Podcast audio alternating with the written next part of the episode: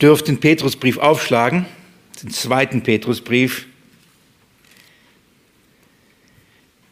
Ich möchte heute euch in diesen Brief hineinnehmen, dafür gewinnen, in gewisser Weise grob ihn vorstellen, damit wir den Gedankengang verstehen, damit wir den Aufbau verstehen, um was es eigentlich geht. Und ich hoffe dadurch aber auch in euch eine gute ähm, Neugier oder eine, ja, eine Freude äh, zu wecken, dann weiterhin zu kommen und weiterhin diesen Brief zu lesen und, und, und, und zu studieren.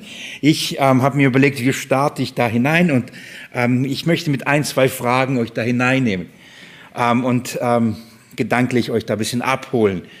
Wenn du, nehmen wir mal an, du hättest die Verantwortung für eine Gemeinde. Du wärst ein Leiter oder ein Ältester, ein Pastor einer Gemeinde. Ähm, in dem Fall könnt ihr euch Frauen das sogar auch vorstellen.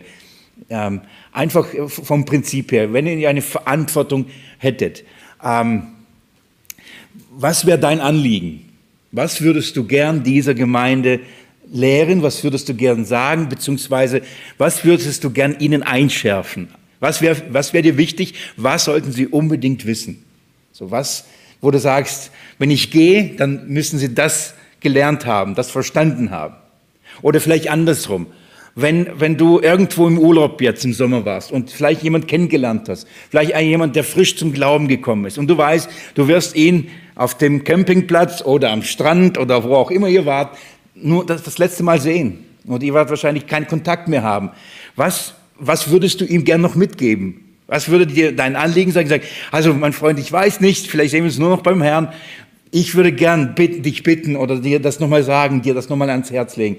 Was für dich denkst du, sind so wichtige, elementare Dinge, die wir als Christen anderen Christen mitgeben, ähm, wenn es darum geht, sie auszurichten und wir, wir nicht genau wissen, ob wir sie jemals wiedersehen.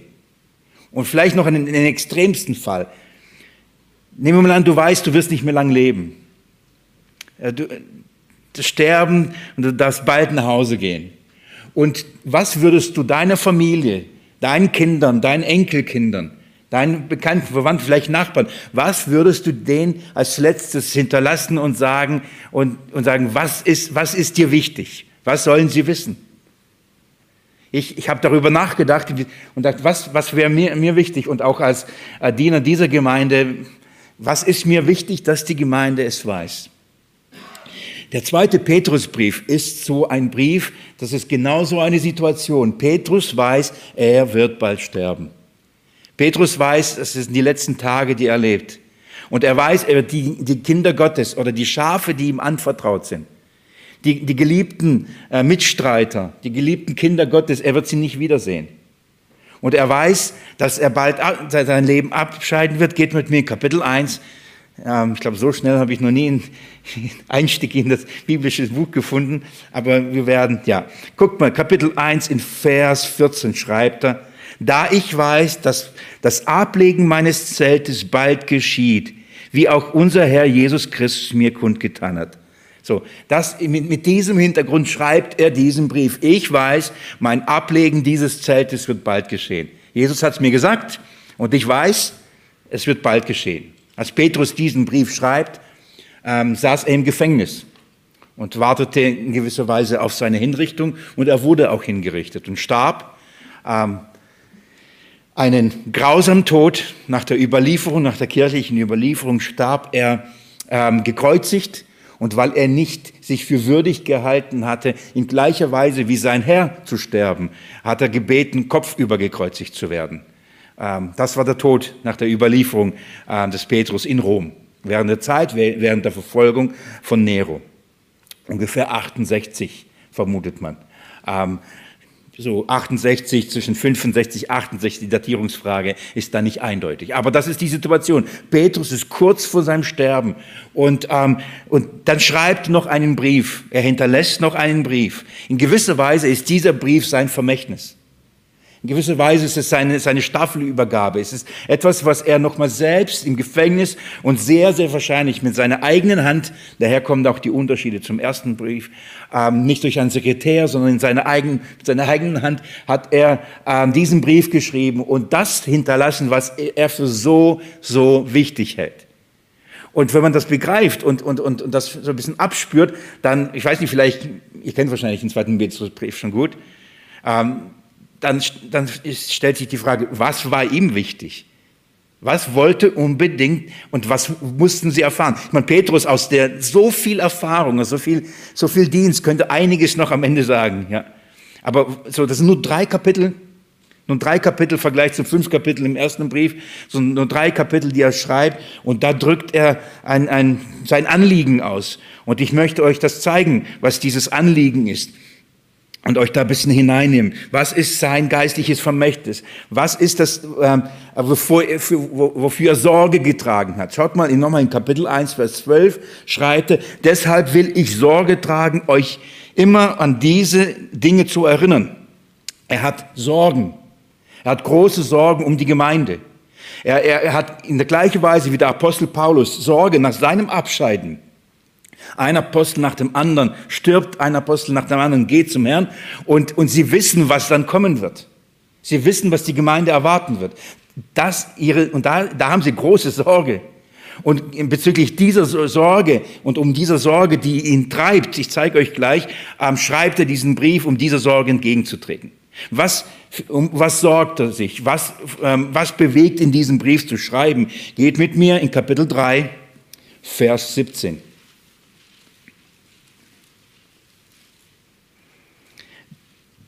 Ihr kennt mich, dass ich, wenn ich die Einleitung gemacht habe, wir schon Vers für Vers und Wort für Wort durchgehen werden. Ich will euch einfach so einen Einblick und, und ein, ähm, die Motivation des Briefes vorstellen. Schaut mal, was in Vers 17 schreibt.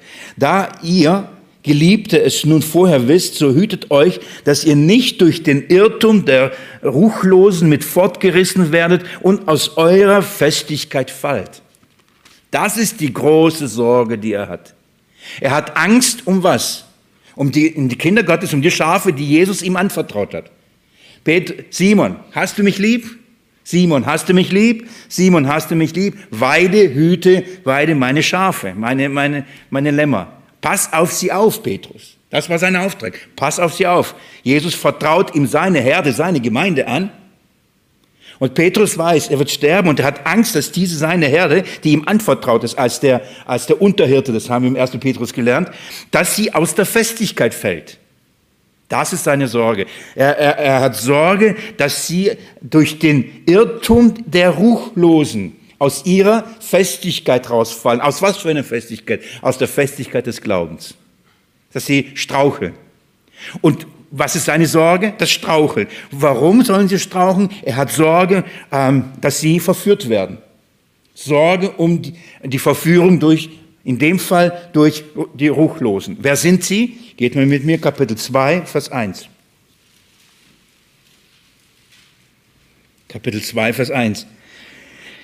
Er nennt sie in Kapitel 2, Vers 1 falsche Propheten. So in gleicher Weise wie falsche Propheten und im Volk waren, so redet er von falschen Propheten und sagt, es waren aber, äh, aber auch falsche Propheten unter dem Volk, wie auch unter euch falsche Lehrer, falsche Lehrer sein werden. Das ist seine Sorge, falsche Lehrer. Wir kennen wahrscheinlich das, oder man hört Irrlehrer, das sind falsche Lehrer. Das sind die Ruchlosen, die die Gemeinde, die die Kinder Gottes aus der Festigkeit ihres Glaubens rausbringen werden. Und wer sind das? Falsche Lehrer. Er bezeichnet sie an einem äh, noch anders. Geht mal mit Kapitel 3, Vers 3. Das ist schon mal eine gute Übung, die, die Petrusblätter einzublättern. Ja, dann wird es schnell gehen. Ja, Kapitel 3, Vers 3 spricht er, und zuerst dies wisst, dass in den letzten Tagen Spötter mit Spötterei kommen werden. Also er redet von falschen Propheten, er redet von Irrlehrern, er redet von Spöttern. Am Anfang habe ich euch vorgelesen, er redet von Ruchlosen. Und jetzt schaut mal in nochmal Kapitel 3, Vers, ähm, Vers 16, am Ende, da heißt es, wie die Unwissenden und Ungefestigten äh, verdrehen. Ich sprach diesen Sonntag und habe diese, diese Stelle schon mal zitiert. Er redet von Unwissenden und von Ungefestigten, die die Schriften verdrehen die unter anderem die Schriften des Paulus und, und, äh, und auch die anderen übrigen Schriften, das Alte Testament, die, äh, die sie verdrehen. Also die Sorge, die Petrus hat, er, er liegt, oder er liegt nicht, er, er ist, er weiß, er wird bald sterben. Er weiß, er wird bald zum Herrn gehen. Er redet vom Ablegen dieses Zeltes. Ein, wir werden uns das alles anschauen. Wunderbar. Ähm, das ist kein, er schwelgt jetzt, oder er verfällt nicht in Trauer und, und sagt, oh nein, ich muss sterben. Das, um ihn geht's da gar nicht. Er weiß nur, er geht bald zum Herrn, aber er weiß, seine Gemeinde oder die anvertraut werden bleiben und er weiß um, um, um die Gefahr. Das ist, was ihn bekümmert. Das ist, was er als den, den, den, der Gemeinde noch als letztes Fundament, äh, als letztes Vermächtnis, als letzten Brief noch mitteilen möchte. Wisst ihr, über was er da redet? Über Irrlehrer. Über was redet er? Über, über Verführung. Über Verführung. Hm. Tolles Thema, gell? Mensch, Petrus, letzter Brief, könntest du auch was Erbauliches schreiben. Etwas Gutes, so was Nettes, etwas Schönes, was Angenehmes. Er nimmt sich so viel Zeit, in ähnlicher Weise wie Judas, in Kapitel 2 in gewisser Weise fast, äh, fast das Herzstück von diesem Brief und, und nimmt sich so viel Zeit, ganz genau sie zu beschreiben und in, in einer schonungslosen Art und Weise sie bloßzustellen. Wirklich nimmt er viel Zeit, über Irrlehrer, über falsche Lehrer zu reden und bezeichnet sie, identifiziert sie, kennzeichnet sie, was sie ausmacht, sagt, was sie lehren Petrus hat eine ganz große Sorge. Wenn er weiß, ich will gehen oder ich muss gehen, dann ist das, was ihm wichtig ist. Er will die bleiben, ausrichten, festigen, dass sie nicht einer falschen Lehre einheimfallen. Dass sie aus, dem, aus, aus der Festigkeit des Glaubens des Evangeliums nicht herausfallen. Das ist die Sorge. Ich, ich weiß nicht, ob das du das als das Vermächtnis von dir weitergeben würdest. Wenn, wenn, du sagst, okay, ich bin, was würde ich noch weiter sagen? Passt bitte auf falsche Lehre auf. Passt auf euren Glauben auf, dass er fest bleibt. Gibt Acht darauf, gibt Acht darauf, gibt Acht darauf. Interessanterweise, also nicht, nicht interessanterweise, sondern klarerweise ist das genau die Art und Weise, wie das Neue Testament äh, Zeugnis gibt. Ob Paulus oder ob Johannes Nehmen wir gerade Paulus, der, der zum Beispiel, der weiß ganz genau, er wird die Gemeinde äh, Ephesus und, und nicht, nicht mehr sehen. Und da holt er die Ältesten zu sich. Und das, was ihn zu sagen hat, ist was? Geht mal in Apostelgeschichte 20. als Paulus in der gleichen Situation war in Bezug auf, auf er, weiß, er geht nach Jerusalem, er weiß, wird gefangen genommen werden und dann weiß er, er wird die Gemeinden in Ephesus zum Beispiel nicht mehr sehen. Er, und dann schaut man, was in Kapitel 20, Apostelgeschichte, Vers 25, was er sagt. Und nun siehe, ich weiß, dass ihr alle, unter denen ich umhergegangen bin und das Reich gepredigt habe, mein Angesicht nicht mehr sehen werde. Deshalb bezeuge ich euch am heutigen Tag, dass ich rein bin von dem Blut aller. Denn ich habe nicht zurückgehalten, euch den ganzen Ratschluss Gottes zu verkündigen. Habt Acht auf euch selbst und auf die ganze Herde, in welche der Heilige Geist euch als Aufseher eingesetzt hat. Also Paulus geht jetzt hin und sagt, ich komme nicht mehr, ihr seht mich nicht mehr. Und jetzt beginnt er in gleicher Weise, in gewisser Weise sein Vermächtnis zu begeben und sagt, was ist ihm wichtig? Und dann spricht er jetzt zu diesen Ältesten, die sich zu sich geholt hat, und er sagt zuerst, passt auf euch auf und passt auf die auf, die euch anvertraut sind. Und warum sagt er das? Schaut mal, Vers 29. Ich weiß, dass nach meinem Abschied grausame Wölfe zu euch herabkommen werden, äh, hinein, hereinkommen werden, die die Herde nicht verschonen. Und aus eurer eigenen Mitte werden Männer aufstehen, die werden verkehrte Dinge reden, um die Jünger abzuziehen hinter sich her. Darum wacht und denkt daran, dass ich drei Jahre und so weiter. Was ist die Sorge von Paulus? Er, hat an, er trägt Sorge um die Gemeinde und sagt, ich weiß, was passiert. Ihr werdet verführt werden. Leute werden hineinkommen, Leute werden von euch raus, rauskommen und was werden sie tun? Sie werden verkehrte Dinge reden. Sie werden falsche Dinge lehren. Sie werden versuchen, euch von dem Evangelium, von eurer Festigkeit wegzubringen. Genau die gleiche Sorge hatte der Apostel Paulus. Als er den Timotheusbrief den, schrieb, den zweiten Timotheusbrief, das ist das Testament des Apostel Paulus, die Staffelübergabe an, an seinen Nachfolger, an Timotheus, geht man mit dem zweiten Timotheusbrief. Hat Paulus in ähnlicher Weise, ist er jetzt in der Situation nicht nur, dass er weiß, er wird jetzt nicht mehr die sehen, wie in der, in der, in der Apostelgeschichte die Epheser, so er weiß jetzt, jetzt steht er vom Sterben, genauso wie Petrus, genau wie Petrus. In, in 2. Äh, Timotheus Kapitel 4, Vers 6 schreibt er. Denn ich werde schon als Trankopfer gesprengt und die Zeit meines Abscheidens steht bevor. Das ist der Hintergrund vom zweiten Timotheusbrief. In ähnlicher Weise. Er weiß, er wird sterben. Er wird als Trankopfer Gott zum Wohlgeruf dahingegeben. Das ist eine, eine, eine, eine wahnsinnige Perspektive über Sterben, oder?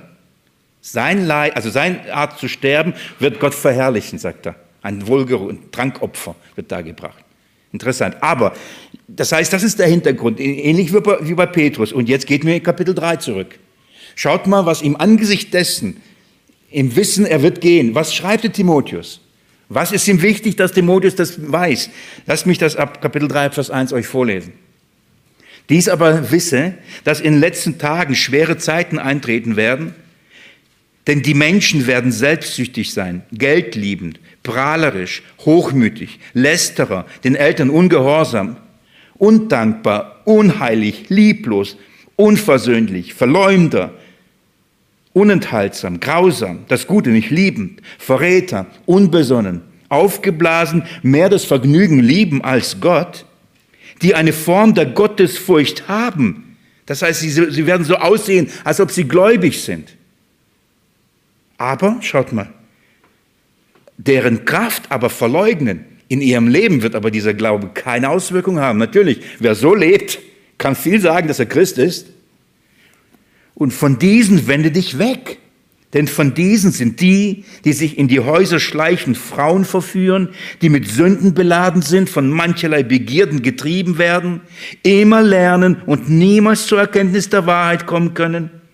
Auf diese Weise aber, wie Janes und Jambres Mose widerstanden, so widerstehen auch sie der Wahrheit, Menschen verdorben in ihrer Gesinnung, im Blick auf den Glauben unbewährt, Sie werden aber nicht weiter vorwärts kommen, denn ihr Unverstand wird allen offenbar werden, wie es auch bei jenen der Fall war. So, er, er zeichnet ein Bild von dem, was kommt. Das ist alles andere als ermutigend, oder? Lest mit mir noch ein bisschen weiter, Vers 10. Du aber bist meiner Lehre gefolgt, meinem Lebenswandel, meinem Vorsatz, meinem Glauben, meiner Langmut, meiner Liebe, meinem Ausharren, meinen Verfolgungen, meinen Leiden, die mit äh, in Antiochia und in Ikonien und, und Lystra widerfahren sind. Diese Verfolgung ertrug ich und aus allen hat der Herr mich gerettet. Alle aber auch, die gottesfürchtig leben wollen in Christus Jesus, werden verfolgt werden. Böse Menschen und Betrüger aber werden zum Schlimmeren fortschreiten, indem sie verführen und verführt werden. Das ist das Testament des, des Apostel Paulus an Timotheus. In gleicher Weise, böse Menschen, und er hat, fasst das jetzt zusammen, das, was er vorher so aufgezählt hat, böse Menschen äh, sind Betrüger, sie werden schlimmere fort, also es wird alles zunehmen, wird sich steigern. Und zwar was? Indem sie verführen und selbst verführt werden. Also sie verführen, weil sie selbst verführt werden. Werden auch andere verführen. Das ist, das ist die Prognose und Paulus trägt Sorge. Und was, was, was, was schreibt denn Timotheus? Lass mich noch Kapitel 4, Vers 1 äh, und folgende noch kurz anlesen. Ich bezeuge eindringlich vor Gott und Christus Jesus, der Lebende und Tote richten wird. Und bei seiner Erscheinung und bei seinem Reich predige das Wort, stehe bereit zu gelegener und ungelegener Zeit. Überführe, weise zurecht, ermahne mit Langmut und Lehre. Oh, Lehre, ermahnen ist schlecht. Timotheus, hör nicht auf, deinen Dienst zu tun. Denn was auf dich zukommt, ist ein, ein Kampf, ein Kampf der Verführung gegenüber. Der Verführer, du wirst den in die Gegend stehen. Und du lehre, bleibe, steh fest, ermahne, lehre mit aller Lehre, mit Langmut. Also das ist in, in gleicher Weise, wie, wie, wie, wie Petrus, so auch Paulus. Das ist das Anliegen der Apostel gewesen. Sie wussten, wenn sie sterben werden, wird die Gemeinde in eine große Verführung hineingenommen werden. Am Kreuzlicht-Seminar haben wir die Gelegenheit, die Offenbarung jetzt fort, äh, durch, durch und durch äh, durchzuarbeiten. Und wir sind gerade bei den Sendschreiben. Und genau dieses Bild zeichnete sich. Die Offenbarung hat Jesus dem Johannes gegeben, nachdem die Apostel gestorben sind. Der letzte Apostel Johannes in seinen letzten Tagen, auch der kurz vom Abscheiden, kurz vom Sterben. Und Jesus gibt ihm auch eine, eine, eine Offenbarung und er schreibt es nieder und er schreibt den Zustand der Gemeinde nieder, wie genau das passiert. Was bedrohte die Gemeinde? Die Gemeinde fiel aus ihrer Festigkeit, der Festigkeit des, des Glaubens, wie? Durch in, äh, Verführung indem Irrlehrer eindrangen in die Gemeinde. Und zuerst wurden sie toleriert, danach irgendwo wurden sie akzeptiert und das brachte dazu, dass die Gemeinde nur noch den Namen, dem Namen nach lebendig hieß, aber letztendlich tot, tot war. Da, je, dieser Weise, das ist, was, je, was, was, was, was Petrus so auf dem Herzen hat. Und woher, woher hat er das? Woher hat er das? Aus, ähm, von wem? Was ist es sein Liegen? Warum schreibt er diesen Brief? Geht mal mit mir wieder zum zweiten Petrusbrief.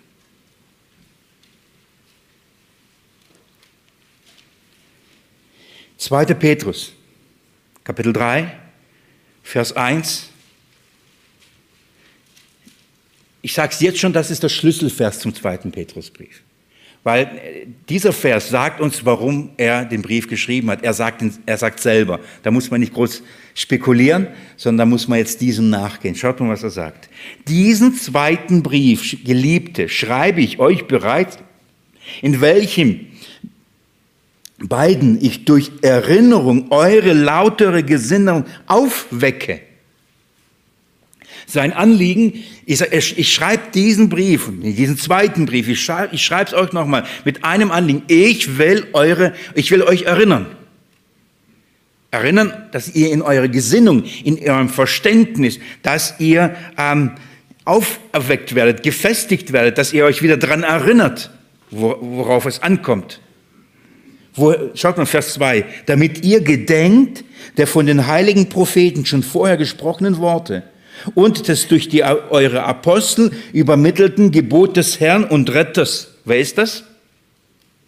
Jesus. Er sagt, ich will, dass ihr euch daran erinnert. An was erinnert? Was ihr gehört habt, was ihr gelernt habt. Von wem? Oder von wo? Von der Schrift, von dem Zeugnis der Apostel. Und das kommt von wem? Von Jesus Christus.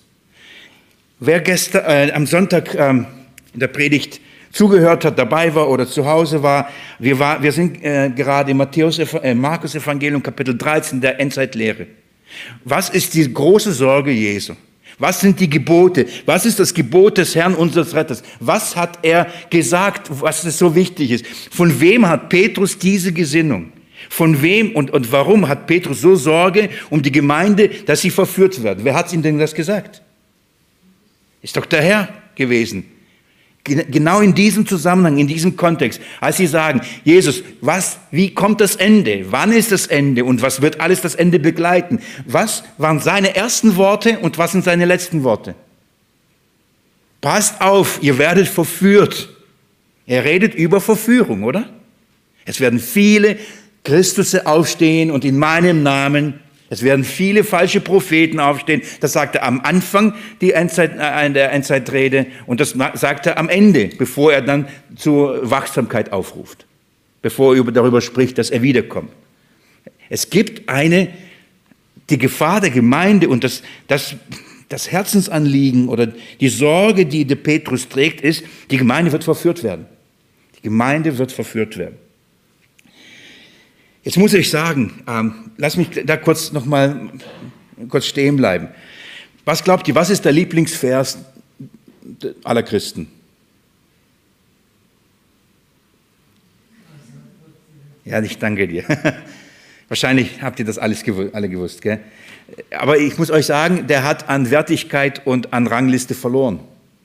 Es war eine lange Zeit, was, war das der Vers, Johannes 3,16. Denn so sehr hat Gott die Welt geliebt, dass er seinen eingeborenen Sohn gab. Damit wir alle, die an den Glauben nicht verloren gehen, sondern ewiges Leben haben. Schönes, herrliches Evangelium. Das war oft die Botschaft, das war lange Zeit die Botschaft. Aber ähm, ich sage so, dieser Vers hat an, an Ranking und an Bedeutung ein Stück weit verloren. Und unter den ähm, Christen gibt es einen anderen Lieblingsvers. Und wisst ihr, wo er steht? Ich verrate es euch, Matthäus 7, Vers 1. Schlagt mir auf. Wenn das nicht euer Lieblingsvers ist, dann freut euch drüber. Matthäus 7, Vers 1.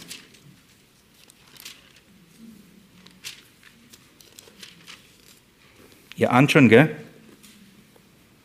Da steht, richtet nicht, damit ihr nicht gerichtet werdet. Punkt.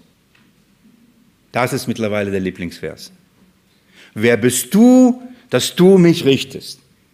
Was bildest du dir ein, dass du sagst, was richtig ist? Zieh erstmal den Balken aus deinem Auge, und dann kannst du den Splitter, das ist ja, äh, was dann kommt. Denn mit welchem Gericht ihr gerichtet, werdet ihr gerichtet werden. Und mit welchem Maß ihr messt, werdet ihr auch zu, zugemessen werden. Was aber siehst du den Splitter in deinem Bruders Auge ist, den Balken aber in deinem Auge nimmst du nicht, nicht, nicht wahr. Und so, ihr, ihr kennt es, ja? Das ist, das ist das, der Lieblingsvers mittlerweile geworden. Vor allem in unserem Zeitgeist. Lassen wir mal ausnahmsweise Corona mal beiseite. Aber das macht die, die, die, unseren Zeitgeist, Zeitgeist aus, dass äh, wir, wir, wir können nicht hinstellen und sagen, das ist falsch und das ist falsch. Wir können nicht hinstellen und die anderen anfangen zu, zu verurteilen und, und ihnen ihren Glauben abzusprechen, ihnen ihre Lehre abzusprechen, ihre Überzeugungen abzusprechen. Das ist ja unerhört. Das ist lieblos, oder? Das ist, ja, ich weiß nicht, ähm, man steht da als ein Spielverderber, als einer, der, der die gute Gemeinschaft zerstört, der ähm, Reizfigur. So, abgesehen von dem, dass wir, wie gesagt, in einem Zeitgeist leben, wo man sagt, was ist schon Wahrheit und wie, wie, warum spielst du dich auf und meinst du, du hast das Richtige erkannt? Zu anderem aber äh, leben wir auch in einer Zeit, wir haben überhaupt keine Lust, die Wahrheit zu proklamieren und irgendeinem Konflikt uns auszusetzen. Es ist doch, ist doch einfach so, hey, lass uns diese Dinge meiden. Lass uns über diese. Schwierigkeit nicht denken. Das, hat, das, das kann nur schlecht ausgehen. Hey, wenn man das so genau sagt oder wenn man da so Pflöcke einschlägt, das wird nicht gut. Das ist, gibt nur Probleme. Und wir wollen doch die Gemeinde nicht verunsichern, wir wollen doch die Gemeinde nicht spalten, wir wollen doch, wir wollen doch Frieden, wir wollen doch Harmonie, wir wollen doch Liebe. Lass uns darüber nicht reden. Und dann gehen wir noch weiter und dann sagt man selber, hey, ich habe doch keine Lust auf Auseinandersetzungen. Oh, schon wieder ein Streit, schon wieder eine Diskussion und man ist müde vielleicht schon, man ist schon ausgebrannt. Ne, dann, ich kenne Phasen in meinem Leben, dann denke ich, glaubt doch, was ihr wollt. Lasst mich glauben, was ich glaube. Lasst mich privat glauben. Dachte ich, hey, wie gut wäre es, ich müsste nie predigen. Ich könnte es nicht durchhalten, aber so theoretisch. Dachte ich, ich, ich, wenn ich nicht sagen würde, würde mich niemand angreifen. Es könnte sogar sein, dass ein paar mich lieben würden. Ja, könnte sein. Und dann so können wir so miteinander Spaß haben und Dinge unternehmen. Und ich behalte einfach alles für mich. All meine Erkenntnis, all mein Verständnis, all mein Glauben. Ich behalte es für mich. Ich drücke es niemand auf. Ich sage es niemandem. Ich sage auch nicht, dass der andere falsch liegt, weil ich davon überzeugt bin. Ich, ich behalte es für mich. Da habe ich doch meine Ruhe. Ich gehe hin, arbeite, stempel ab, komme zurück, gehe mein still Kämmerlein, mache mein Bibelstudium, gehe nach draußen, rede mit dem Nachbarn, rede mit bekannten Freunden Sag davon nichts. Ich rede über die Welt, über meine Hobbys. Alles gut, oder? Warum, warum Leute provozieren? Warum das sagen? Das macht nur Schwierigkeiten. Abgesehen davon, woher weiß ich, dass ich überhaupt richtig liege? Vielleicht habe ich einen Balken und ähm, vielleicht hat der andere recht. So sicher bin ich mir ja gar nicht. Vielleicht habe ich ja Unrecht. Vielleicht habe ich die ganze Zeit was Falsches geglaubt. Ich kann doch nicht hingehen und den anderen sagen, dass er falsch glaubt. Das ist ja arrogant eigentlich. Also muss ich als. Und dann geht man noch weiter. Aber Balken aus meinem Augen rausziehen, wozu? Dann laufe ich lieber mit dem Balken rum. Soll mir nur niemand in die Quere kommen. weil es ja unangenehm, wenn man so immer. Da trifft man ab und zu einen. Da ist der Jesus sehr humorvoll, wenn er dieses Bild uns vor Augen malt, mit einem Balken im Auge rumlaufen. Versteht ihr, was ich meine? Wir, wir, man nimmt diese Stelle und sagt, richte nicht, damit die nicht gerichtet werden. Also, damit ich nicht gerichtet werde, richte ich niemanden. Jeder kann glauben, was er will, ich richte niemanden. Ist das der Weg?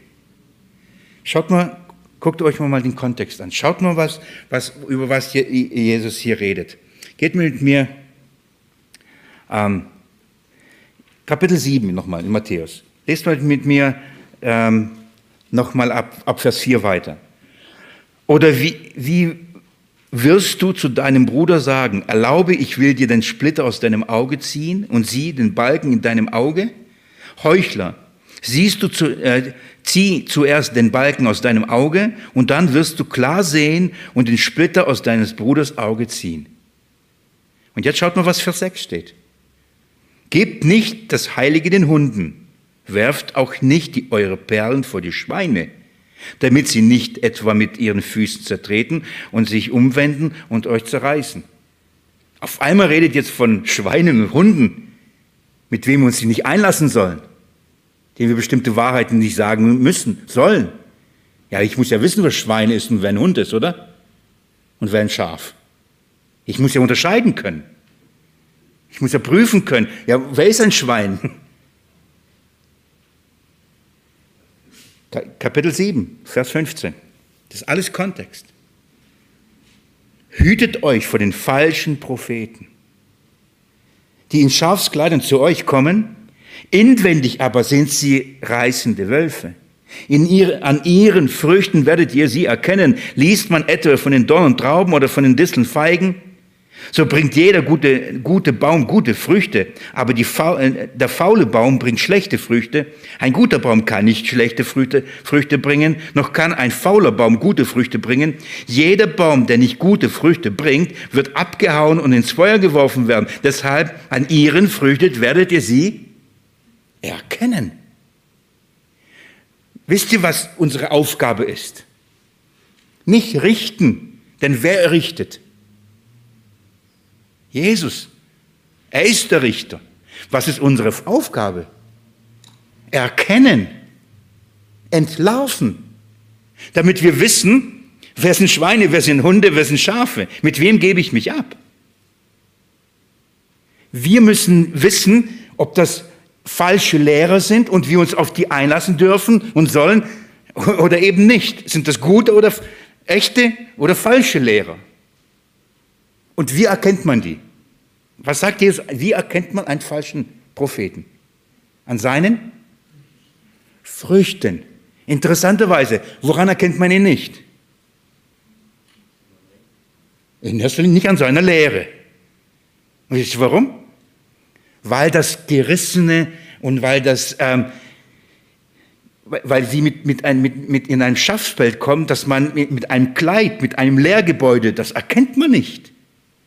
Die werden sogar den Namen Jesu in den Mund nehmen. Wisst ihr, was sie tun werden? Lest mir mit mir ab Vers 21. Nicht jeder, der zu mir sagt, Herr, Herr, wird in das Reich der Himmel hineinkommen, sondern wer den Willen meines Vaters tut, der in den, Himmel, der in den Himmel ist. Viele werden in jedem Tage zu mir sagen, Herr, Herr, haben wir nicht in deinem Namen geweissagt und in deinem Namen Dämonen ausgetrieben und in deinem Namen Wunderwerke getan. Das ist ja allerhand. Das ist ja fast unschlagbar. Sprach ich neulich, kam einer zu mir und sagte, Willi, ja, ich, ich habe jemand die Hand aufgelegt und der hat so eine Beule gehabt, habe die Hand aufgelegt und habe gesagt, im Namen Jesu, und zack, war die Beule weg.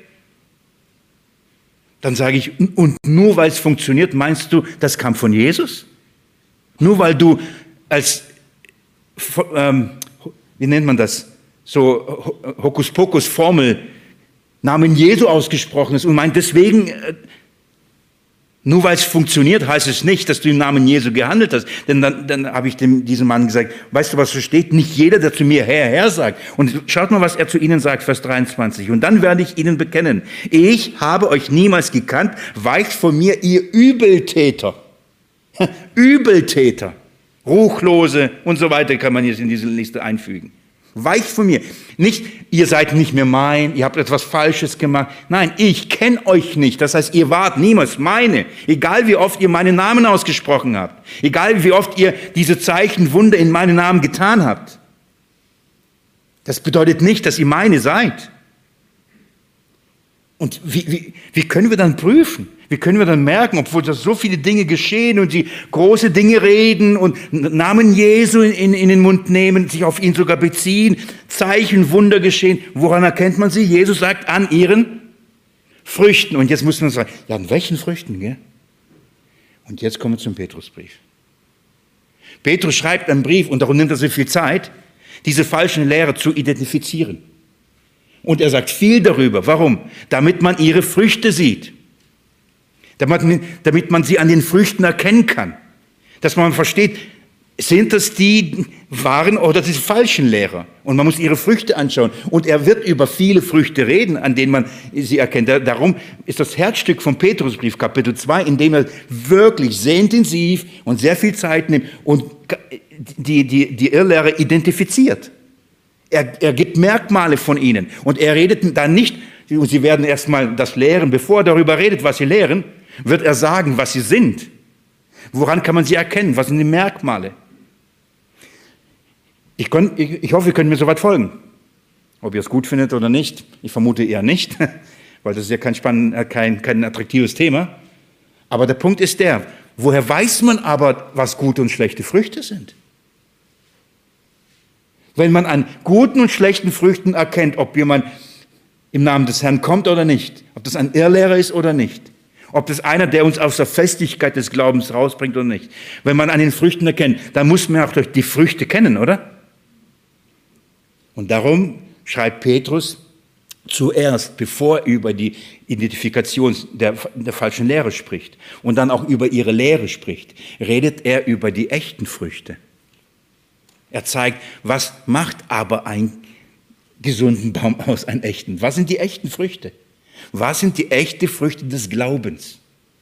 Damit man anhand der Wahrheit die Lüge entlarven kann. Denn wisst ihr warum? Petrus wird eine Sache erwähnen, ich, ich sage es euch schon, weil wir so in der Thematik drin sind. Ein, ein, eine Lehre wird Petrus rausgreifen aus dieser ganzen Wirrwarr, die er für so wichtig hält, am Ende sogar noch, noch zu bestimmen. Petrus äh, spricht nicht viel über, er redet nicht über ihre Lehren, und es gibt so viele von ihnen, aber er redet über eine konkrete. Ratet mal über welche. Kapitel 3, zurück zum Petrusbrief. Kapitel 3. Ich lese nochmal ab ab Vers 1. Diesen zweiten Brief, Geliebte, schreibe ich euch bereits, in, in welchem beiden ich durch Erinnerung eure lautere Gesinnung aufwecke, damit ihr gedenkt, von den heiligen Propheten schon vorher gesprochene Worte und das durch eure Apostel übermittelten Gebote des Herrn und Retters und zuerst dies wisst, dass in den letzten Tagen Spötter mit Spötterei kommen werden, die äh, nach ihren eigenen Begierden wandeln und sagen, wo ist die Verheißung seiner Ankunft? Merkt ihr? Petrus hat sich Zeit genommen, wir werden uns das anschauen, im zweiten Kapitel viel über ihre Identität zu reden. Und dann redet er im Kapitel 3 über einen Aspekt ihrer Lehre der Verführung. Und das, was er aber am wichtigsten hält, das zu erwähnen, nicht über Zeichen, Wunder, Zungenrede, Heilungen, was, das ist nicht das, oder Gnostik oder Agnostik, oder welche Strömungen da aufkamen. Was ihm wichtig ist, die, äh, die Gefahr ist ihre Unwissenheit und Unkenntnis bezüglich der Ankunft Jesu, seiner Wiederkunft. Seht ihr das? Genau das, was Jesus Christus in seiner Endzeitlehre gesagt und gelehrt hat. Dass nach der Zerstörung Jerusalems, die Zeit bis zu, bis zu seinem sichtbaren Wiederkommen, was ist das Kennzeichen dieser Zeit? Falsche Propheten, falsche Christus. Und was werden sie lehren? Ein falsches Verständnis von der Wiederkunft Jesu. Ich weiß nicht, was du bis heute vom, Petrus, vom zweiten Petrusbrief wusstest. Wenn du ehrlich für dich äh, bist und so gedanklich sagst, okay, Welche Verse kenne ich vom Petrus, vom zweiten Petrusbrief? Welche fallen mir ein? Es gibt ja bestimmte Briefe, wenn man an die denkt, Korintherbrief. Sagt mir mal, welche Abschnitte, welche Kapitel? Das hohe Lied, 1. Korinther 13, zack, bumm, ist da. Matthäus Evangelium, Seligpreisung, Matthäus 28, Grande Mission, der große Missionsbefehl. Ich, ich, könnte so, ein, so Briefe durchgehen und ich bin mir sicher, dass von den meisten Briefen man so bestimmte Abschnitte und Themen. Was ist, was ist der zweite Petrusbrief?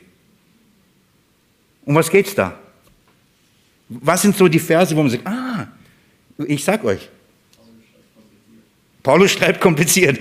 Es ist schwer zu verstehen. ah, stimmt, das ist, ja, stimmt. Kapitel 3 am Ende vom Petrusbrief. Was noch? Das lieben viele. Tausend Jahre sind wie ein Tag und ein Tag sind wie tausend Jahre. Ah, ja. Das ist, das ist, das ist, was sonst noch? Inspiration. Inspiration. Jeder Bibelschüler muss das wissen. Muss wissen. Inspiration. Der Schrift. So. Nicht aus eigener Deutung geschah, sondern getrieben vom Heiligen Geist. Werden wir uns anschauen. Jetzt, warum frage ich euch? Das ist schon mal nicht wenig, bin froh. ist nicht wenig. Warum schreit Petrus das? Was hat tausend Jahre wie ein Tag und ein Tag wie tausend Jahre? Was hat es mit, bei den Briefen von Paulus, das meine ich, ist schwer zu verstehen, und Inspiration der Schrift, mit dem Anliegen des, des Briefes? Wie passt das alles in den Zusammenhang? Er schreibt einen Brief, er hat ein Anliegen, die nicht, dass sie nicht aus der Festigkeit herausfallen.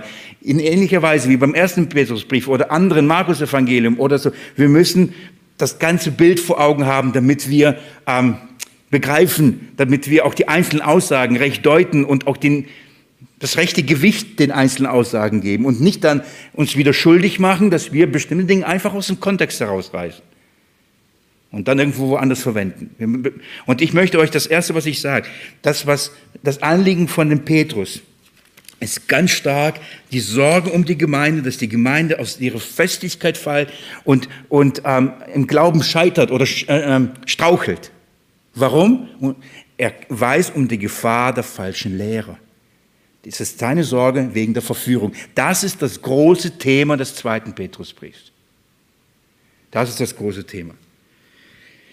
Ich hätte nie gedacht, dass ich heute über dieses Thema so intensiv predigen werde, aber der Herr führt so ich muss es tun, auch wenn das vielleicht die meinen sagt, ich suche es mir nicht aus, auch wenn es nicht glaubt, ich suche es mir echt nicht aus. Aber darum geht es hier. Schaut mal, während der erste Petrusbrief, äh, ähm, der, der, übrigens ähm, ein Jahr vorher ungefähr geschrieben worden ist, höchstens zwei Jahre, nachdem Petrus den ersten Brief geschrieben hat. Wir haben gerade ähm, eine Pause von zwei Monaten und steigen schon in zwei. Die, die, Christen haben zwei Jahre, ein Jahr bis zwei Jahre gewartet, bis der zweite Brief kam. Was ist das große Anliegen des Petrus beim ersten Brief gewesen? Seine Sorge um die Gemeinde in den Leiden. Richtig? Könnt ihr noch erinnern? Gott sei Dank. In den Leiden. Welche Leiden? Von welchen Leiden sprach er da? Was ist der Fokus gewesen? Leiden um Christi willen in der Welt, richtig? Als Fremdlinge in dieser Welt und mit den Angriffen von außen. Da war die Obrigkeit, da waren die Herren, dann waren die ungläubigen Männer, da waren die, die Welt. Ihr, ihr habt es wieder im, im Ohr. Die Angriffe kamen von außen. Das war im ersten Brief das Anliegen des Petrus, in ihrer Gesinnung auszurichten, was hat Jesus gesagt und wie lebt man in dieser Gefahr. So, ich habe, Petrus schreibt, im zweiten Brief schreibe ich euch, um eure lautere Gesinnung zu erwecken, den Geboten des Herrn zu leben. Das ist sein Anliegen, die Gesinnung zu wecken. Okay, was hat Jesus gesagt? Wir leben in Leiden von außen. Den zweiten Brief, den letzten Brief schreibt er, um, um ihre Gesinnung aufzuwecken. Wie leben sie mit der Gefahr von innen? Das geht, jetzt geht nicht um den Angriff von außen, sondern den, den Angriff von innen. Es ist nicht mehr Leiden, sondern jetzt ist Verführung. Das ist das Thema. Das ist sein Anliegen in diesem zweiten Petrusbrief, in dem er das tut. Nun, damals, die Gemeinde war von Anfang an so, in, so stark angefochten. Und wenn die Schrift sagt, da, in den letzten Tagen wird das alles zunehmen, wir leben in den letzten Tagen, dann können wir nicht sagen, ja, uns trifft es nicht. Ja, das war halt damals ihr Problem. Unser Problem ist, wenn es zunehmen sollte, was glaubt ihr, wie, wie, wie, schlimm, wie schlimm muss es heute sein? 2000 Jahre nachdem es begonnen hat. Versteht ihr, es wurde nicht weniger. Es wurde nicht, nicht leichter. Im Gegenteil, es wurde immer mehr an Verführung, immer mehr an Lehre, immer mehr, immer mehr, immer mehr. Und man muss, sich, man muss genau hinschauen, was geglaubt wird. Man muss genau hinschauen, was gelehrt wird. Und ich glaube, darum hat es heute so eine Aktualität. Auch in unserer Zeit. Ich bin mir sicher, dass gerade diese Zeit, und das sage ich als einer, der, der, der das auch fördert, da, ähm, die, jede Lehre und jede Gemeinde strahlt die Predigten aus. Die Lehre verbreitet sich momentan online sehr extrem. Und es, es ist heute nie so, es war noch nie so leicht wie heute, durchzuswitchen, durchzuklicken und sich irgendwas zu holen, was man hören will. Ah, gefällt mich weg. Oh, voll schön. Oh, da passiert was. Ah, da fällt gerade eine um. Oh, da wird eine geheilt. Oh, da, da ist eine Predigt. Oh, weg und oh. Heute sehr, sehr einfach.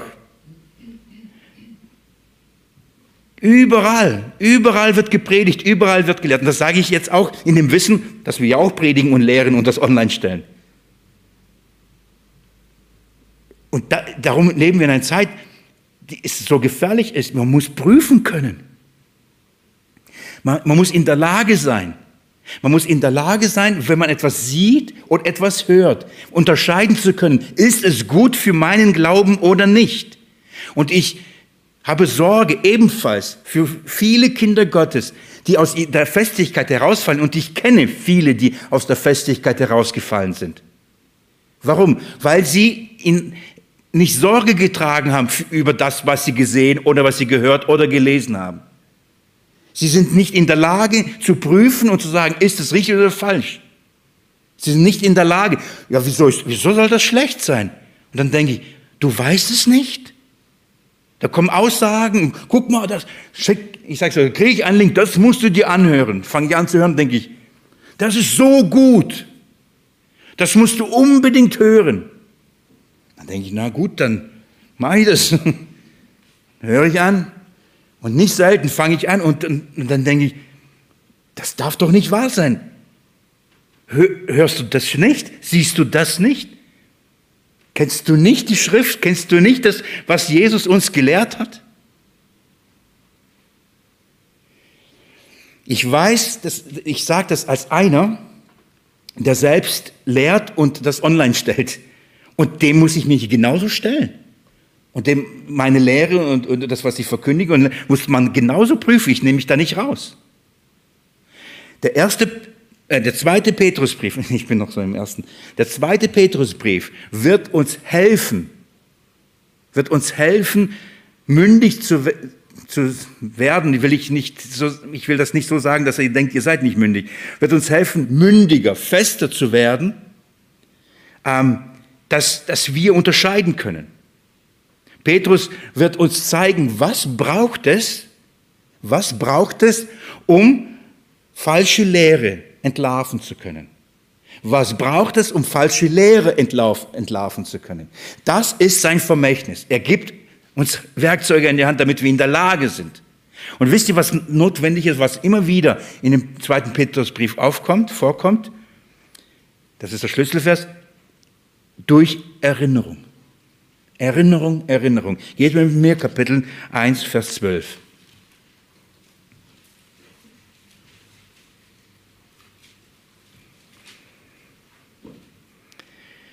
Deshalb will ich Sorge tragen, euch immer an diese Dinge zu erinnern, obwohl ihr sie wisst und in der bei euch vorhandenen Wahrheit gestärkt seid. Von daher habe ich auch für mich ich, ich weiß, ich weiß um euch und ich weiß, dass ihr es wisst und dass in der Wahrheit steht. Und darum aber sage ich nicht, dann ist meine Aufgabe erledigt. Petrus sagt nicht, ihr habt keine Ahnung. Er sagt, ich weiß, dass ihr das schon gehört habt. Ich weiß, dass ihr es empfangen habt. So wird der Brief anfangen. Er zeigt ihnen, was sie alles empfangen haben. Und dann sagt, ich erinnere euch nur daran, wenn ihr das hört, ist es das Gleiche, was ihr empfangen habt. Wenn ihr das seht, ist das das Gleiche, was ihr empfangen habt. Wenn ihr das erlebt, ist es das Gleiche, was euch Jesus gesagt hat. Das, was ihr alles an Lehre hört, ist es, was Jesus gelehrt hat? Ist es das, was der Geist uns erinnert? Das, hat Jesus das gesagt oder nicht? Oder sagt es irgendeiner mit überredenden Worten und mit einem Beweis an Macht und Zeichen und Wundern und man sagt, das muss ja stimmen. Ist es, was ihr empfangen habt oder nicht? Und Petrus erinnert sie daran, was habt ihr denn empfangen? Wie habt ihr es empfangen? Von wem habt ihr es empfangen? Welche Auswirkungen hat es am Anfang auf euch gehabt? Und wenn ihr das, dann erinnert er sie daran und dann sagt, und jetzt schaut euch das, was ihr jetzt hört und was euch jetzt beigebracht hat. Ist es das Gleiche? Und jetzt möchte ich euch an dieser Stelle sofort beifügen. Er sagt nicht, erinnert euch, was eure Pastoren gesagt haben oder was ihr Seid mir nicht böse, wenn ich sage, was ihr in Russland gelernt habt. Erinnert euch, was das Zeugnis der Apostel ist. Erinnert euch, was das Zeugnis des Vaters ist. Erinnert euch, was das Zeugnis der Schrift ist. Und anhand dieser Dinge prüft, ob das, was ihr lernt und hört, ob das wirklich wahr ist oder ob das Irrlehre ist. Das heißt, wisst ihr, wie man, äh, wie man sich vor falschen Lehren schützen kann. Vielleicht ist das sogar ein guter Titel für den zweiten Petrusbrief. Fällt mir gerade so ein. Ja. Wie schützt man sich vor falscher Lehre und falscher Irrlehre? Indem man um die Wahrheit weiß. Durch rechte Erkenntnis. Durch Wissen. Wissen ist einer der zentralen Worte im zweiten Petrusbrief. Das taucht in verschiedenen Variationen, verschiedenen Abwandlungen im Griechischen, im ganzen Brief auf. Petrus sagt, ich will euch daran erinnern, damit ihr daran, an das, was ihr schon wisst. Nicht, ich will euch was Neues beibringen. Ich will euch nur an die Grundlagen erinnern. Schaut mal Vers 13.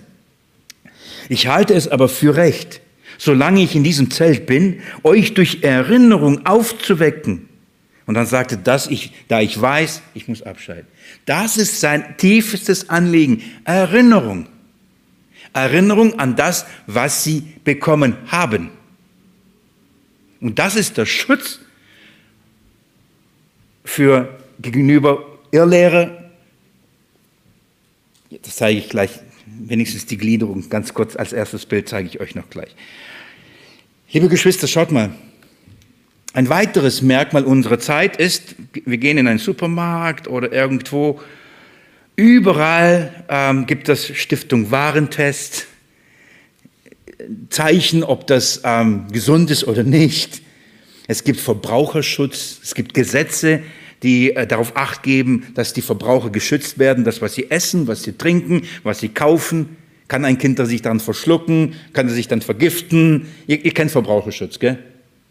Ist das was Gutes? Ja. man gibt Acht darauf, ist es ungesund, alle wollen vegan leben und was weiß ich, ist es bio? Wo ist auf dem geistlichen Gebiet, wo sind die Verbraucherschützer? Hm? Wo sind sie? Die dann sagen, das ist ungesund. Das ist keine gesunde Lehre. Wo sind die, die sagen, du kannst dich dran verschlucken? Wo, wo sind die, die sagen, hey, das ist giftig? Wo sind die, die den Kleber drauf machen und sagen, nicht anfassen? Nicht anschauen, nicht anhören. Gibt es nicht mehr viel. Wisst ihr warum? Weil das kein guter Job ist. Denn wenn man das macht, ist man der Buhmann. Man gehört zu denen, die immer kritisieren. Man gehört zu denen, die, die, immer Missmacher. Man ist, ist, man ist der, der, der immer was dagegen hat. Liebe Geschwister, das waren Apostel, das war ihr Job wenn ich das so sagen. Das war ihre Aufgabe. In jedem Brief, in jedem Brief, was sagen sie? Passt auf, passt auf, passt auf. Das ist, hütet die Herde Gottes. Passt auf, dass sie die rechte Speise bekommen. Passt auf, dass sie die rechten Trank trinken, dass sie ein, ein frisches Wasser kommen und nicht ein abgestandenes. Passt auf, dass sie ein, ein sauberes und nicht giftiges trinken. Passt bitte auf sie auf. Das ist die Aufgabe der Hirten. Das ist die Aufgabe des Petrus gewesen. Das ist die Aufgabe der Unterhirten, auf ihre Herde aufzupassen. Aber was, worauf, was, worauf passen heute die, die, die Ältesten auf und die Hirten? Dass es bei der Herde schöne Harmonie gibt. Und schöne Aktivitäten und Kaffeekuchen und Kränzchen und, und Sport und Gemeinschaft. Alle sich gut verstehen, keine Spannungen, keine kritischen Themen. Einige Gemeinden laden mich nicht ein, weil sie sagen, ist, will ich, ich finde es richtig, was du da predigst, aber das könnte unsere Gemeinde spalten. Also die sagen nicht mal, es ist falsch, aber wir wollen nicht, dass Unruhe entsteht. Wir wollen nicht, dass die Leute anfangen, darüber nachzudenken, ob das richtig oder falsch ist, weil dann könnten ja Spannungen entstehen. Also lieber nicht reden, lieber nicht predigen. Lieber kein Etikett drauf machen und sagen, gefährlich, aufpassen. Es könnte ja Proteste geben. Ich bin Gott dankbar, ich bin Gott dankbar. Trotz der Schwierigkeit dieser Aufgabe, dass er Leute beruft zu diesem Dienst. Und das sind nicht nur Prediger, das sind Mütter, die ihren Kindern sagen, passt auf. Das sind Mitarbeiter von Kinderstunden bis in die über Teenie oder Jungscher Teenie Jugend, die dann sagen, passt auf. Das sind Lehrer, das sind Prediger, das sind Älteste, die auf ihre Herde aufpassen. Gott beruft. Und ich glaube, dass die Seinen wirklich manchmal an den Punkt kommen wie Elie oder Paulus und eigentlich müde sind, eigentlich schwach sind. Aber sie wissen, sie können nicht anders, sie müssen. Denn das Kreuz Christi treibt sie. Wie Jeremia sagt, ein Feuer brennt, er kann es nicht auslöschen. Ja, diesen Dienst, diesen prophetischen Dienst oder diesen, diesen Dienst des Aufsehens da zu tun, ist keine einfache Aufgabe. Petrus nimmt sie wahr. Ich zeige euch ein, ein kurzes, einen kurzen Eindruck, was ich nächstes Mal mit euch mache. Ich zeige euch, wie, Petrus, also wie der Petrusbrief uns wirklich eine gute Hilfestellung geben wird, ähm, mit, mit Irrlehrer, Irrlehrern und Irrlehre umzugehen und mit welcher, sage ich mal, Strategie er ähm, das macht.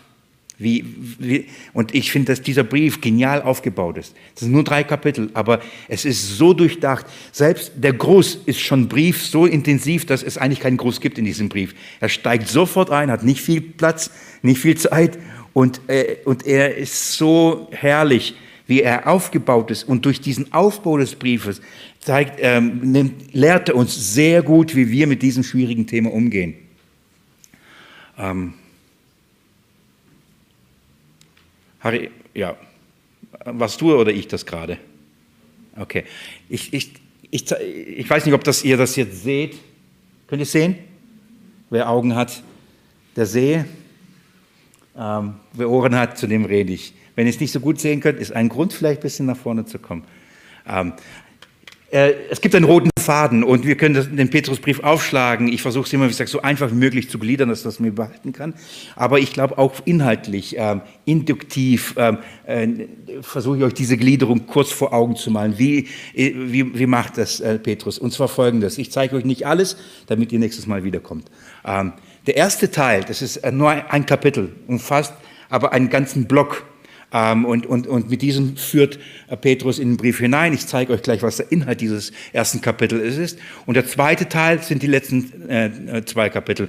Nicht kompliziert, für jeden Bibelschüler ein dankbarer Brief, um eine Gliederung zu lernen. Ja, es sind nur drei Kapitel, eingeteilt im ersten Kapitel und in den letzten zwei und drei Kapitel. Was ist der Inhalt des ersten Kapitels? Und der ist nicht ohne Grund am Anfang. Denn Petrus redet zuerst nicht über die Irrlehrer. Und er redet zuerst auch nicht über die Irrlehre. Wisst ihr, über was er zuerst redet? Er, ach, das ist der Schlüsselvers, das ist die äh, Ermahnung. Er redet über die Erinnerung. Er, er, er zeigt ihnen, bevor er ihnen die, die falsch, das Falsche vor Augen malt, zeigt ihnen erstmal, was das Echte ist. Damit sie im Licht des Echten das andere, egal was es sein mag, identifizieren können. Denn glaubt mir, dieser Mantel der Irrlehre und der Irrlehre ist so vielfältig. Petrus hätte keine Zeit und man hat auch keine Zeit, alles aufzudröseln. Leute fragen, ja, kennst du den? Hast du den mal gehört? Hast du das mal angeschaut? Und kennst du diese Lehre? Und ich sage ganz oft, nee, keine Ahnung. Ja, das musst du dir anhören, das ist so falsch. Sage ich, muss ich nicht. Ich habe kaum Zeit, mich mit dem Richtigen zu beschäftigen. Dann soll ich noch so viel Falsches anhören. Ich muss die Wahrheit kennen. Und wenn ich die Wahrheit kenne, Dann bin ich in der Lage, egal was falsch ist, erkennen zu können. Ich muss nicht stundenweise, jahreweise Sektenkunde machen, um jede einzelne Sekte bis ins einzelne Detail kennenzulernen. Das muss ich nicht. Nach der letzten Predigt habe ich ähm, hat jemand gesagt, aber du hast die nicht erwähnt und die nicht erwähnt und die nicht erwähnt. Ich sage, das war nicht mein Anliegen, jetzt eine Liste von allen die, die durch falsche Offenbarung eine Kirche gegründet haben. Das ist nicht mein Anliegen der Predigt gewesen, euch eine Liste der Falschen zu geben. Das ist, ich würde nicht fertig werden. Ich würde nicht fertig werden. Man muss an, an die Wahrheit erinnert werden. Man muss die Wahrheit kennen. Man muss die Wahrheit wissen. Und jetzt, und das werde ich euch zeigen, Petrus sagt, wenn du das richtige Verständnis der Erlösung hast, bist du gewaffnet für den Kampf gegen jede falsche Lehre. Andersrum, ein falsches Verständnis der Erlösung ist der Einfalltor, ist das, das Einfalltor der, für Irrlehre. Hast du keine Klarheit darüber, was Erlösung, Rechtfertigung, Gerechtigkeit in Jesus Christus, Rettung bedeutet, bist du gefährdet für alles Mögliche, was du hörst. Ich will es anders nochmal runterbringen. Kennst du, weißt du nicht, kennst du nicht das Erlösungswerk Jesu Christi? Oder hast du es vergessen? Dann bist du in der Gefahr, irgendeiner Lehre einheimzufallen. Und darum nimmt er sich im ersten Kapitel die Zeit, um sie an das zu erinnern, was sie empfangen haben, was sie schon haben, weil sie haben es vergessen damit sie in der Lage sind, wenn sie was Neues kriegen, zu sagen, hä? Fang schon gut an, gell? Erste Bibelstunde schon überzogen. Ich habe das ein, zwei von euch schon mal erzählt in einem Zusammenhang, aber ab und zu besuchen mich Zeugen Jehovas. Ich kann mich erinnern, sie haben uns hier in Bettringen besucht, als wir noch in der Iserstraße gewohnt haben. Da wohnen wir übrigens nicht mehr. ja. Und dann klingen sie zu zweit, stehen sie da und wollen gerade anfangen, mit mir zu reden. Und dann stelle ich ihnen eine Frage. Und ich sage, wisst ihr, ob ihr gerettet seid oder nicht? Habt ihr Heilsgewissheit? Also wisst ihr, ob ihr gerettet seid? Und wisst ihr, welche Antwort man immer kriegt? Sie können es nicht wissen, sie wissen es nicht. Weißt du warum? Weil sie dafür arbeiten müssen. Sie müssen mich besuchen und oft genug abarbeiten, damit sie sagen können, oh, habe mein Heil verdient. Allein durch die Besuche müssen Sie sich das erarbeiten. Also sagen Sie, nein, Sie wissen es nicht. Und wisst ihr, was ich Ihnen sage? Was wollt ihr mir, was wollt ihr mir geben, was ich nicht schon habe? Und das Gespräch hat sich erledigt. Was könnt ihr mir jetzt verkaufen? Wozu könnt ihr mir überreden? Was könnt ihr mir Neues geben, was ich schon längst habe? Ich weiß, was ich habe. Ich habe eine Erlösung in Jesus Christus. Ich habe mehr wie ihr. Und wisst ihr, was sie machen? Sie gehen. Die haben mir nichts mehr zu sagen. Und dann gehen sie. Und ich sehe, wie sie zu meinen Nachbarn gehen, zu meinem Bruder aus der Gemeinde. Und dann gehe ich bewusst zum Bäcker und gehe bewusst an ihn vorbei und sage, lieber Bruder, so und so, gell, wir haben Erlösung in Jesus Christus. Gell, wir sind gerettet. Wir brauchen nicht mehr. Das war's. Sind sie wieder weitergegangen.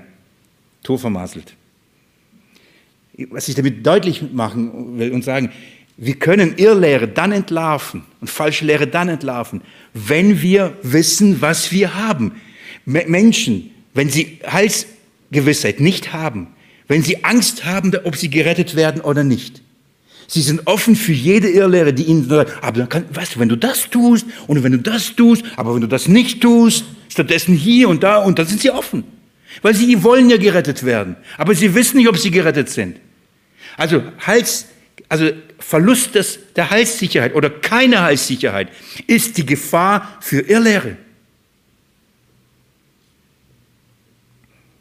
Und das Petrus beginnt mit dem Brief, mit dieser Thematik. Im Gruß beginnt er schon, das deutlich zu machen.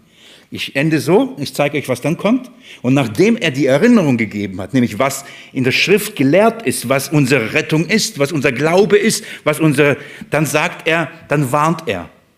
Im, im Licht von, des, von dieser Erinnerung gibt es zwei Kapitel Warnung. Und zwar, indem er zuerst die Irrlehre auf, aufzeigt und dann ihre Irrlehre aufzeigt. Wie es im Einzelnen aufgebaut ist, das mache ich mit euch in der nächsten Bibelstunde. Und dann steigen wir schon in Kapitel 1, Vers 1 ein und arbeiten uns durch diese Verse. Und ich hoffe, dass es uns eine gute Lehre und Festigung unseres Glaubens sein wird. Ich möchte beten.